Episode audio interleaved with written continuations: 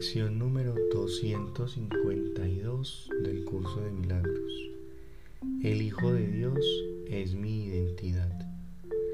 La santidad de mi ser trasciende todos los pensamientos de santidad que pueda concebir ahora.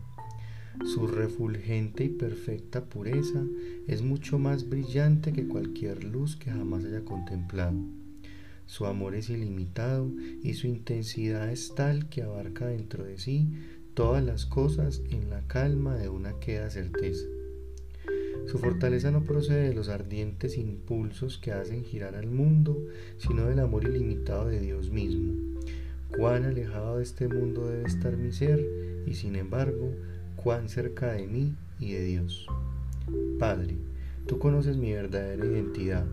Revélamela ahora a mí, que soy tu Hijo para que pueda despertar la verdad en ti y saber que se me ha restituido el cielo.